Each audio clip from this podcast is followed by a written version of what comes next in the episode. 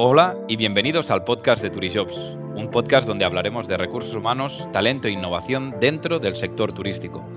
Soy Xavier Corbe, Head of Client Success de Turijobs y hoy tenemos como invitado a Marcos Marín. Marcos es General Manager del Hotel The Gates, Diagonal, ubicado aquí en Barcelona. Bienvenido, Marcos. Hola Xavi, buenos días. Eh, muchas gracias y muchas gracias por, por haberme invitado a charlar en vuestro programa. Nada, muchísimas gracias a ti. Y, como bien sabes, empiezo siempre el podcast con la misma pregunta, porque es para mí es fundamental y además me encanta conocer tu historia. Cuéntanos quién eres, Marcos.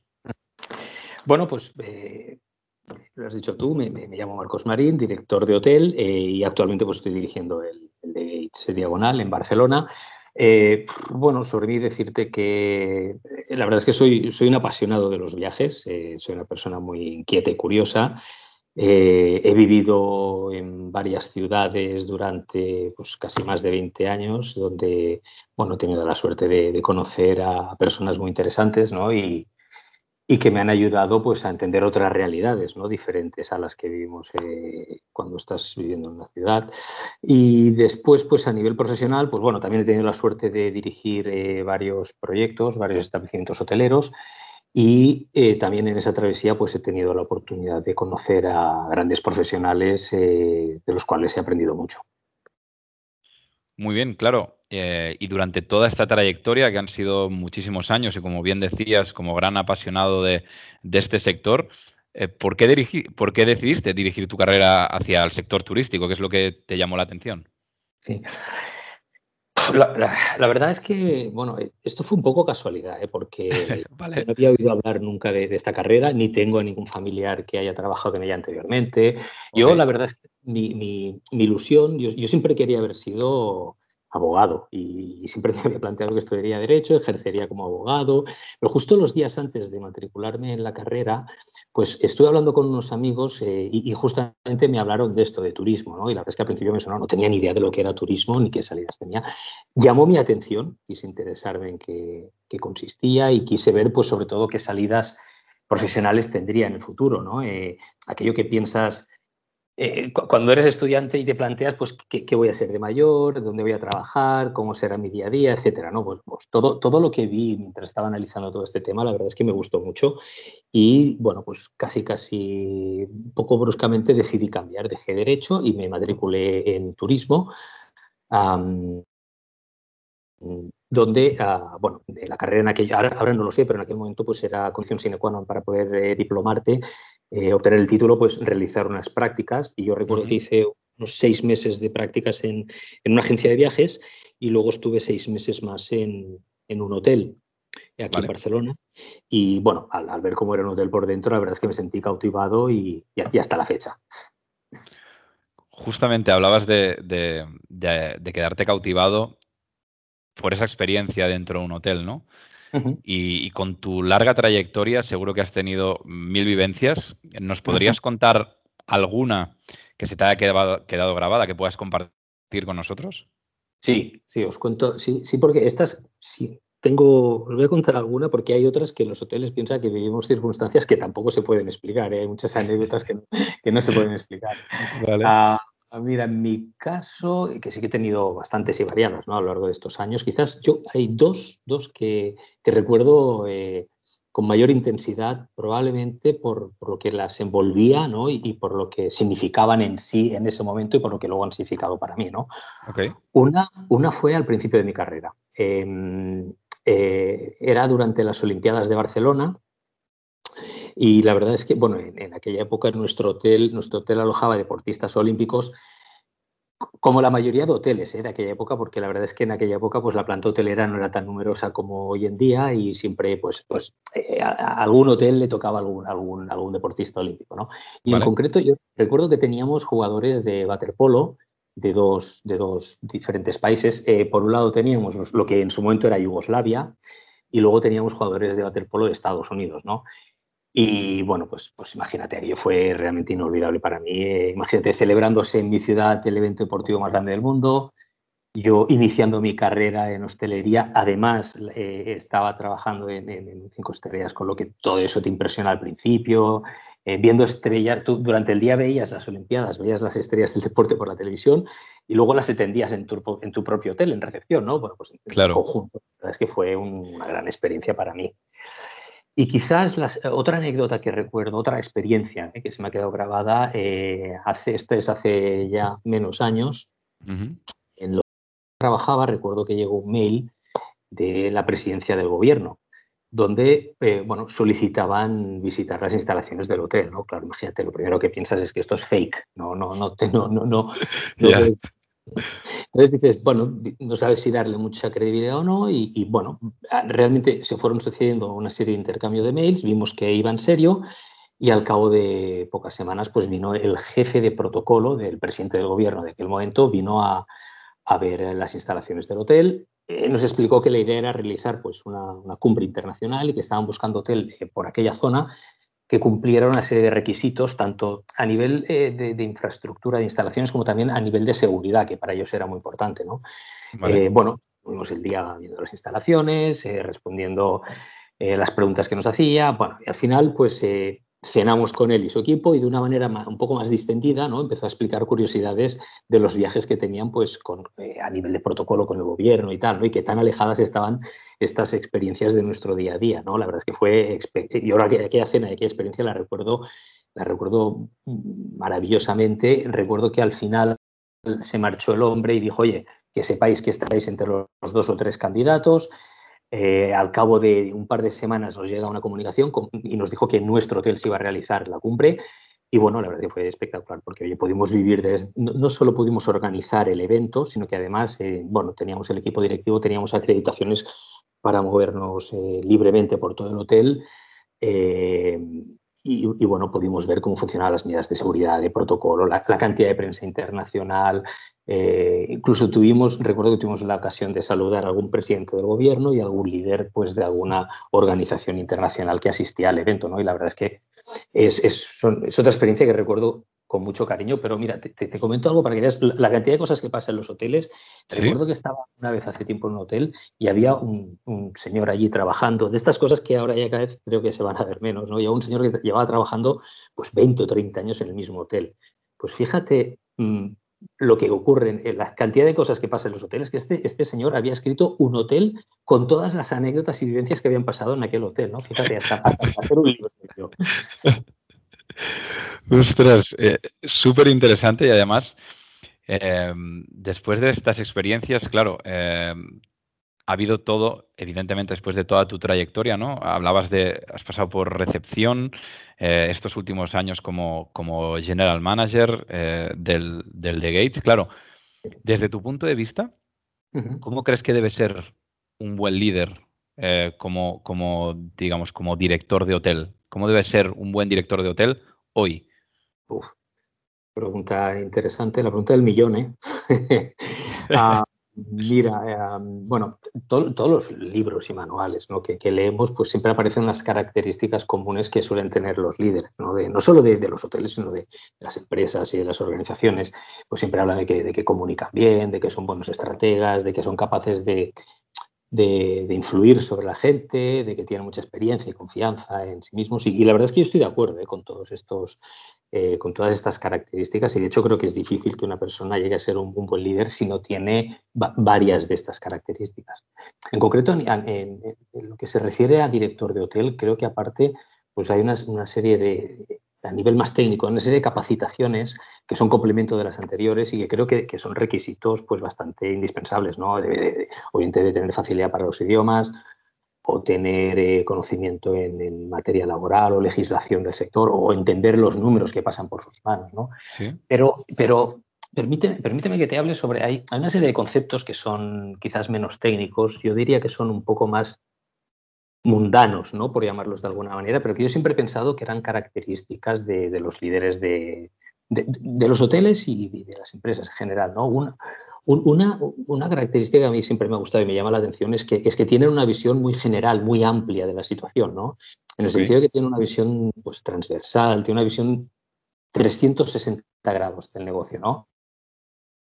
Eh, yo he oído varias veces eh, que asemejan lo que es un director de orquesta a un director de hotel, ¿no? Igual que hay un director de orquesta. Y estoy bastante de acuerdo con esta afirmación porque así como un director de orquesta, pues, pues tiene que saber cómo suenan los instrumentos, ¿no? Que intervienen, pues, pues en una ópera, por ejemplo, o en qué momento entra, o con qué duración, etcétera. Pues un director de hotel lleva a cabo funciones similares en el trabajo, en el sentido de que de, que, en un hotel concurren un, número muy amplio de, profesiones, ¿no? Y, pero, distintas a la vez, porque tú te puedes encontrar gente que sea ah, expertos en atención al público, personal de mantenimiento, personal de limpieza, personal de administración, cocineros, etcétera. Pues yo creo que un, buen líder, eh, como director general de un hotel, es aquel, aquel que conoce cada una de estas posiciones, que entiende la problemática, que entiende lo, lo, que ocurre en su día a día, que es probable que no sea tan experto como cada uno de ellos en su área, pero sí que lo que comentábamos antes, ¿no? esa, esa visión general de la, del negocio pues hace que sea capaz de conocer los entresijos de cada posición y, conseguir que, todos ellos trabajen pues armónicamente gracias a esa visión general de la que hablábamos. Eh, también eh, me llama la a mí, a mí me, gusta mucho hablar de la generosidad. ¿no? para, yo creo que un, líder, un buen líder tiene que ser alguien que, que busque el bien común, pero creo que yo creo que es importante que lo haga desde, desde la generosidad, desde por, poniendo al servicio ¿no? toda esa experiencia que tiene, eh, su, posición, pues poniéndola al servicio del equipo para que justamente el equipo se pueda desarrollar plenamente y conseguir pues que, vuelvan a trabajar, que, trabajen otra vez pues de manera satisfactoria, ¿no? Eh, también hay, hay, hay, una, una, capacidad que me gusta mucho que es, que es la capacidad relacional. No sé si existe la palabra o no, pero yo a veces la comento, es la capacidad relacional porque no, solo tiene que saber eh, cómo relacionarse ¿no? con, los, con los compañeros de, un hotel, sino también con los clientes y, con personas de fuera del hotel. Yo creo que tiene que saber cómo relacionarse con proveedores, con los compañeros de los servicios centrales, con los superiores, con instituciones locales, con organismos públicos, etcétera, ¿no? Y yo creo que ese componente de relaciones públicas y, saber cómo manejarse en cada caso, pues creo que, es importante, ¿no? Y luego hay, hay, otra, hay una característica que la verdad es que yo no, antes no se oía mucho, pero cada vez he leído alguna cosa y cada vez estoy más de acuerdo y se está, se está comentando más, ¿no?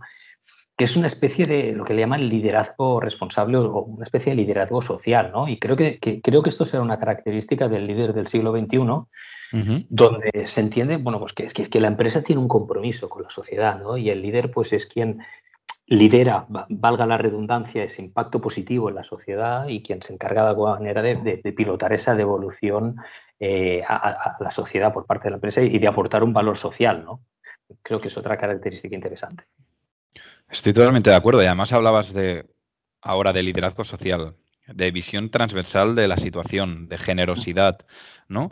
Em, todo esto pueden ser atributos, en muchísimos de los casos, de, la cultura organizacional ¿no? de, una empresa. Entonces, ¿hasta qué punto para ti es, importante la cultura de, una empresa? Uf, lo es todo. Para mí, eh, para mí lo, es todo. Mira, em, yo personalmente he tenido la oportunidad, como comentábamos al principio, bueno, pues de, conocer diferentes entornos laborales, ¿no? Y la verdad es que eh, estoy contento de que haya sido así porque, bueno, me ha hecho entender que hay diferentes culturas organizacionales en cada empresa, ¿no? Yo siempre digo que eh, asemejo, ¿no? Lo que es una empresa a una familia y con ello quiero decir que, tantos tipos de familia como familias existen, pues hay tantos tipos de cultura empresarial como empresas existen, ¿no? Pero sin embargo, cada, cada empresa tiene su ADN, ¿no? Que su ADN es particular, es único, es, es, irrepetible y, este ADN cala eh, eh, en toda la estructura empresarial como si fuera pues, pues lluvia fina, ¿no? Entonces, este ADN, en el caso de los hoteles, muchas veces es, es, hasta fácilmente visible, ¿no? por ejemplo, a veces cuando entramos en los hoteles, a mí me gusta mucho, ¿eh? yo cuando voy viajando por ahí, me gusta meterme en los hoteles y ver qué, se respira. Pues eh, si, prestas un poco de atención a los detalles, ves, ¿no? Puedes intuir un poco cuál es el ADN, cuál es la cultura organizacional que tiene, que tiene esa empresa y qué es su tarjeta de presentación, ¿no? En detalles como, por ejemplo, pues cómo, cómo tratan o cómo cuidan a los clientes, o qué tipo de relación o cómo se comunican los compañeros entre sí o cómo están de cuidadas las instalaciones, ¿no? Son detalles eh, yo creo, en, mi opinión, eh, la, cultura, la cultura organizacional, lo que, estamos, lo que me has preguntado, para mí, es el resultado de, pues, pues de todos los factores ¿no? que intervienen en la propia empresa, ojo, tanto factores tanto sumandos como restandos, ¿eh? positivos y negativos, y yo creo que, esto, que toda esta suma, eh, esto es lo que luego determina eh, cómo será el futuro de esa empresa. Estoy totalmente de acuerdo y además, em, desde mi punto de vista y tal y como lo ha resumido, o sea, para mí la cultura organizacional de una empresa también lo es todo y creo que, que si ya era importante hasta hace bien poco, en los próximos años aún va a ser más importante tener esas bases sólidas, ¿no? Y, digo esto porque la siguiente pregunta va muy relacionada y va vinculada al desafío que vamos a tener en el futuro en este sector que es el nuestro, que es el sector turístico. En tu caso, ¿cuál va a ser? Eh, ¿Van a haber muchos? ¿Cuál, ¿Cuál va a ser uno de los mayores desafíos? Mira, eh, obviamente ahora mismo, tal y como y con todo, con todo lo que estamos viviendo, ¿no? obviamente ahora mismo el mayor desafío, sin lugar a dudas, es el de la seguridad.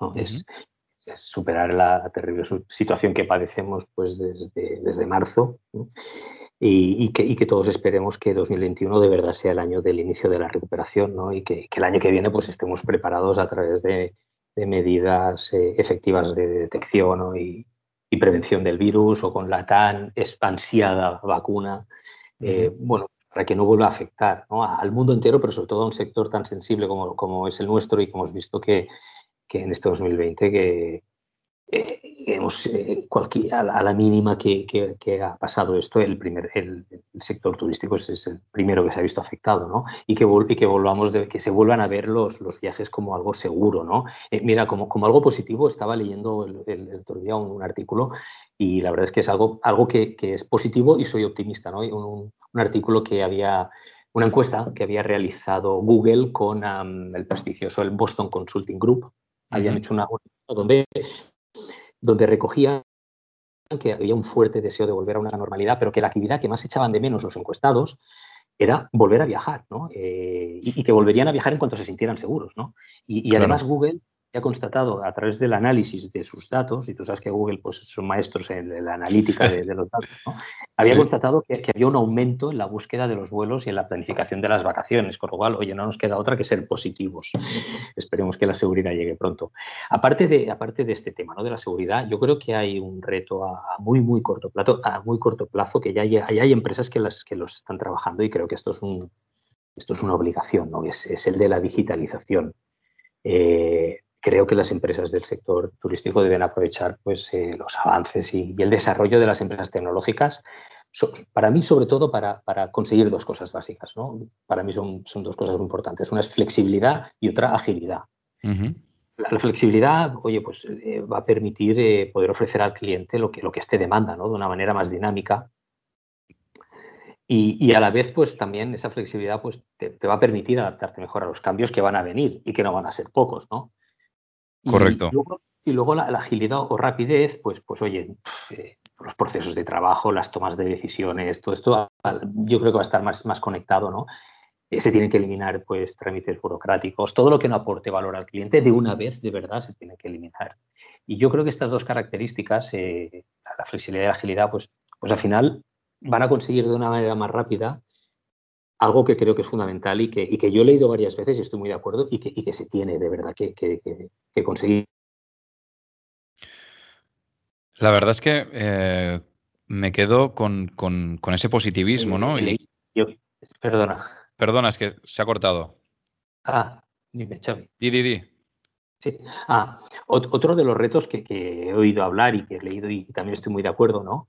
Es el de, es el de la sostenibilidad. ¿no? Eh, creo, que, creo que los hoteles somos grandes generadores de residuos y pienso que, se tiene que acabar realmente con todo aquello que no sea sostenible. ¿no? Eh, hay, hay, prácticas que deberían ser desechadas, pues como ese, todo el tema de la compra de envases de plástico, utilización de productos o detergentes que, que afecten al medio ambiente. ¿no? Eh, también, o, también la, utilización de, de, energías renovables ¿no? como fuente, fuente de energía o, implementar medidas de ahorro energético. Mira, como experiencia personal estuve trabajando en un hotel donde eh, em, como, medida de ahorro para el agua se había implementado un sistema donde parte del agua que se desechaba eh, en las duchas o los baños iba a un depósito.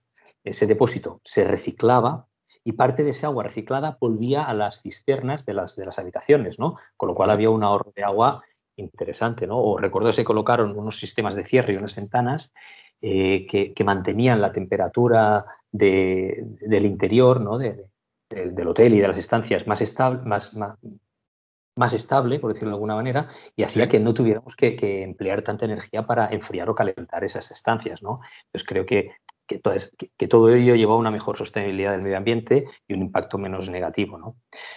Y luego eh, hay otro tema que, no sé si es un reto o no, pero es algo que sí que me gustaría, si me permites, me gustaría comentarlo porque no lo entiendo muy bien, todo esto no lo entiendo muy bien. Y, he leído varias veces sobre este tema eh, y, me pregunto por qué ocurre, ¿no? Y es el reto de la formación, eh, o por lo menos en España, ¿no? De la formación de la universidad. Mira, el otro día leía un informe que, que hablaba de un, de un, bueno, de un, estudio que había hecho una empresa que se llama QS, que no, no los conozco mucho, donde recogía un ranking de las mejores universidades del mundo, ¿no? Y el estudio participaba, participaban, fíjate, 800 universidades de varios sectores y de varios países. Bueno, pues yo allí que me voy a, la parte turística a ver cómo estábamos, ¿no? Para informar un poquito y tal. Vale. Oye, ¿cuál es mi sorpresa? Que veo que de las 50 universidades más, importantes del mundo, solo habían dos españolas una en la posición número 6 y otra en la 48, ¿no? Y digo, yo no lo entiendo, digo, si en todos los, estamos leyendo, ¿no? Que España es uno de los, de los tres países más importantes del mundo, junto probablemente con Estados Unidos y Francia, ¿no? a nivel de turismo receptivo, ¿cómo puede ser ¿no? que nuestras universidades no estén más reconocidas a nivel internacional? Y yo, para mí, creo que eso es un, para mí es un reto ¿no? y es algo que se debería abordar más a menudo y, trabajar en esa dirección. La verdad es que, eh, Marcos, no podría estar más de acuerdo contigo con todos los puntos que has tocado, eh, con la seguridad, con la digitalización, la flexibilidad, la agilidad. Em, evidentemente todo el tema de sostenibilidad y fuentes renovables y evidentemente, ya sabes que yo antes de, estar en, eh, en Turijobs venía también de, una escuela de negocios especializada en el sector turístico y estoy de acuerdo contigo la importancia de esa formación, de tener a esos profesionales bien formados y de hecho la siguiente pregunta va vinculada a esto, que es ostras, esa persona que está estudiando ahora turismo, ¿no? Que ve todos estos retos, que ve esta situación, que te está escuchando y dice, ostras, igual que tú en su momento ibas a estudiar derecho y en el último momento cambiaste, ¿no? Y estudiaste turismo, pues eh, en este caso ahora alguien que está a punto de empezar y, que, dice, ostras, pues igual me voy a derecho o estoy terminando la carrera, ¿no? Y, y digo, ostras, me entra una sensación de vértigo de decir, he decidido bien, ¿Qué consejo le darías a esa persona? Eh, mira, eh, probablemente enlazando con esto que estamos hablando, yo creo que lo más importante es que se forme bien. Eso es para mí es fundamental, ¿no? que se forme bien. Y yo entiendo que, oye, que no todo el mundo, eh, de hecho yo tampoco lo puedo hacer, no todo el mundo puede ir a una escuela internacional, ni puede salir del país, etcétera, ¿no? Pero aún así todo en España, oye, hay muy buenas universidades turísticas, en Barcelona, Madrid, en Villas Baleares, en Málaga, etcétera, ¿no? Que es, es importante que mire bien dónde formarse, sobre todo porque eso va a repercutir de manera directa eh, a su futuro laboral, ¿no? Claro. Em, otro, otro, consejo que le, le, diría ¿no? a alguien que está estudiando y, quizás no, nada que ver con, a nivel académico ni con la formación, sino con algo que creo que, está pasando en nuestra sociedad y que va a pasar más. ¿no? Y es que esté preparado para estar en continuo movimiento. Eh, yo creo que, en los próximos años esto va a ser una constante, que el statu quo ¿no? que hemos vivido eh, muchas veces pues, va a desaparecer y que va a predominar cambios que se van a suceder cada vez más, rápidos. ¿no? Y, creo que es fundamental lo que hemos oído, aquello de, adaptación al cambio, ¿no? aquella frase famosa de, Darwin de la especie que mejor se adapta es la que sobrevive, oye, que, que esté preparado para adaptarse al cambio, porque el cambio va a venir. ¿no? justamente en los tiempos actuales y sobre todo en el futuro, pues va a ser fundamental entender que, el cambio va a formar parte de nuestra vida con mayor impacto de lo que ha sido hasta ahora, ¿no? Eh, y, cuidado, eh, que, y esto lo veo como algo positivo, eh, porque, porque creo que, que, justamente eso pues, te ayuda un poco a salir de, de tu zona de confort, a enfrentarte a retos y, que, justamente cuando, cuando cambias, ¿no? Pues aprendes cosas nuevas y creo sinceramente que eso te ayuda a crecer como persona y como profesional, ¿no? Exacto, Exacto, o sea, al final todo este tipo de situaciones que nos están ocurriendo ahora es evidente que nos causan un miedo terrible, ¿no? Pero mm. ese miedo, en el momento que lo afrontas y luchas por intentar eh, llegar a ese objetivo que te hayas propuesto, en este caso hablábamos de, formación, eh, pues eh, va a salir adelante y eso es lo que te va a hacer crecer, como bien dices, el luchar contra ese miedo, no quedarte paralizado. Y hablamos también ¿no? de ese concepto que hemos hablado con, con, otros invitados, del concepto del lifelong learning, es decir, que ya mm. el estudiar una carrera y quedarte parado ya no existe, que el estudiar un máster y quedarte parado ya no existe, que eso no te asegura nada, sino que es evidente que estudiar y formarse es importante, pero ya ir más allá de los títulos y buscar el tú siempre estar en esa fase y saber que cada día estás aprendiendo y ponerte este chip y saber que cada día tienes que leer artículos, cada día tienes que estar al día, cada día tienes que buscar otras titulaciones que quizás pues una sea online y quizás al cabo de seis años o de tres años puedas hacer una, una titulación presencial, pero ir más allá no de, del concepto que teníamos antes, quizás de, la formación, que era estudiar una carrera y un máster y ya está, sino que hay tantas modalidades, eh, tantas modalidades en función de producto, de precio. o sea, ahora mismo, si quieres, puedes estar súper preparado y ya el, digamos, el condicionante precio ya no es una barrera como lo era antes, quizás. Exacto. Mira, Xavi, perdona que me interrumpa, pero, pero, me, has hecho venir una, es una, una, una, experiencia que viví en un hotel, ¿no? Para, justo con esto que, que me estabas comentando, ¿no? Del aprender durante toda tu vida. En un hotel conocí un cliente que venía a tomar café, ¿no? Y era un señor encantador, un señor de 80 años, ¿no? Y, te, y te, sentabas allí con él a tomar un café y tenía una, una conversación interesante, agradable, amena. El señor estaba al día, ese señor, eh, al final, que ya profundicé, era un cliente del hotel, al final profundizamos un poquito más y tal. Ese señor con 80 años, ¿sabes qué estaba haciendo? Se había matriculado en la Universidad de Historia, creo. Sí, claro. Entonces yo me di cuenta. Es que justamente ese hombre, ¿qué pasa? Que sus neuronas estaban activas, estaba y estaba al día, ¿no? Veías que era un hombre que llevaba 15 años jubilado, no, no. Y él tenía ganas de a los 85 tener su, sus estudios en, en, historia, ¿no? Y interesantísimo. Y era la prueba fehaciente de que realmente el, mantenerte siempre activo, bueno, hace que, retrase mucho tu envejecimiento mental, ¿no? Exacto, totalmente de acuerdo. Y además, bueno, vinculado con esto, le hemos dado ese consejo, ¿no? A esa persona que está estudiando turismo. Eh, ostras, ha cogido esos consejos y de hecho eh, ha conseguido una entrevista de trabajo, ¿no? Eh, y está a punto de ir y justo, ostras, pues mira, ve el podcast de Turijobs y dice, voy a escuchar a ver, a ver qué me cuentan. ¿Qué consejos le darías a esa persona para ir a esa entrevista?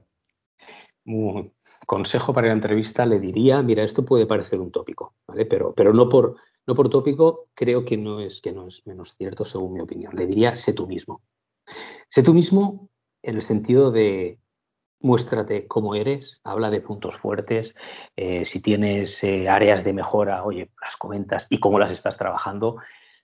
Pero, pero yo creo que, en una entrevista no se debe pretender agradar eh, mostrando una personalidad diferente a la que es. ¿por, qué digo esto? Digo, obviamente está claro que, que, el objetivo de ir a una entrevista, el objetivo es conseguir el trabajo. Pero si tú consigues ese trabajo fingiendo ser una persona diferente a la que eres, oye, al principio igual pues hasta estás contento, ¿no? Oye, qué bien he conseguido el trabajo, ¿no? Pero no va a pasar mucho tiempo donde ya no estés tan contento y tan cómodo, ¿no? Porque se va a esperar de nosotros eh, lo que mostramos en la entrevista y, esto nos va a llevar a estar tensionados, porque no, podemos mantener en el tiempo una personalidad que hemos mostrado pero que en realidad no somos, ¿no? Eh, igual, que dirías tú mismo, eh, también le diría, sé honesto. ¿Y, por qué digo sé honesto? Esto enlazando al, al sé tú mismo, sé honesto, ¿no? Pues por, lo mismo de antes, ¿no? Porque, oye, tu experiencia y tus aptitudes creo que tienen que ser absolutamente reales, ¿no? Eh, si no, pasará un poco como lo anterior, ¿no? Si tú consigues un trabajo, bueno, eh, la empresa al final se va a dar cuenta que, la experiencia o la capacitación por, la, cual nos han cogido, pues eh, no estamos dando este resultado, ¿no? Y esa falta de autenticidad al final va a generar una falta de confianza, ¿no? Que no va a ser positiva para ninguna de las dos partes, ¿no? Y yo recomiendo sinceridad ante todo y si hay un puesto de trabajo, oye, que al final dices, mira, pues este puesto de trabajo, siendo como soy, siendo honesto, siendo yo mismo, no me han cogido, oye, es que no tenía que ser para nosotros y seguro donde va a llegar una ocasión donde va a llegar un puesto de trabajo que se adapte a lo que buscamos y para el que estemos preparados.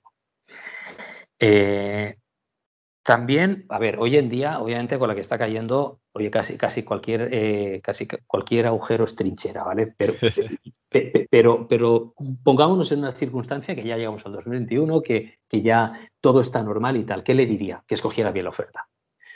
Que escogí bien la oferta, eh, lo digo porque yo, yo, en condiciones normales no aconsejo que se dispare a todo ni que te apuntes a cualquier vacante, ¿no? Yo creo que se debe, analizar bien eh, qué ofrece el puesto de trabajo. Eh, mira bien eh, si, te encuentras alineado con, los valores de esa empresa, con lo, que hablábamos antes, ¿no? con su cultura organizacional. Y cuanto más sea así, cuanto más alineados, pues oye, mejor vamos a realizar nuestro trabajo y vamos a ser más felices y, en consecuencia, pues, pues oye, vamos a, poder generar más más, felicidad en, nuestro entorno. También, hay una, también quiero lanzar un mensaje positivo y de optimismo, y es que eh, es, probable que no nos escojan. Pensemos que para cada puesto de trabajo hay muchos candidatos, ¿no? Hay que desanimarse, ya que muchas veces los entrevistadores, eh, a igualdad de condiciones, van a escoger pues, al candidato que mejor se adapta a lo que necesita la empresa, ¿no? Y, como todos somos únicos, pues no todos vamos a ser el mejor candidato posible, ¿no? Eh, a mí siempre me gusta comparar las empresas con los equipos deportivos, ya que encuentro muchas, muchas analogías, ¿no? Y muchas veces pues vemos como entrenadores deportivos pues escogen a ciertos jugadores eh, pues porque van a encajar más en su sistema de juego o van a encajar más con los compañeros. Pues creo que pasa lo mismo con las empresas, ¿no? Muchas veces es cuestión de encajar en un determinado proyecto. Claro, y además hablabas de, encajar y hablabas de ese candidato que mejor se adapte al puesto, al equipo, a, a, la empresa, a la cultura, etcétera, etcétera. Desde tu experiencia, Marcos, ¿cuál crees o cómo crees que debe ser ese candidato perfecto? O, últimamente ya reformulo la, pregunta, que es el candidato ideal, no perfecto, porque perfecto, perfecto no existe. Entonces, el candidato ideal para ti. Sí, sí, sí, sí, cierto. Estoy de acuerdo contigo. Eh, yo, hablando de candidato ideal o idóneo, ¿no? Yo, para mí, y lo tengo claro, esto lo he tenido siempre claro, eh, sea cual sea la posición a la que va a optar una persona, para mí lo esencial es la actitud. Eh, por actitud que, entiendo yo, pues entiendo oye, que, siente ilusión por su trabajo, que, se motive por lo que ocurre en su entorno, que le preocupe. Yo creo que a mucha gente no le preocupa y, le debería preocupar, pero no preocupar en el sentido negativo, sino, oye, preocupar qué pasa en mi empresa y a qué forma parte de ella, ¿no? Eh, que procure que, el éxito, cuando hay éxito, porque las empresas eh, muchas veces tenemos momentos de éxito, tal, que sea compartido y no solo de mi propio departamento, ¿no?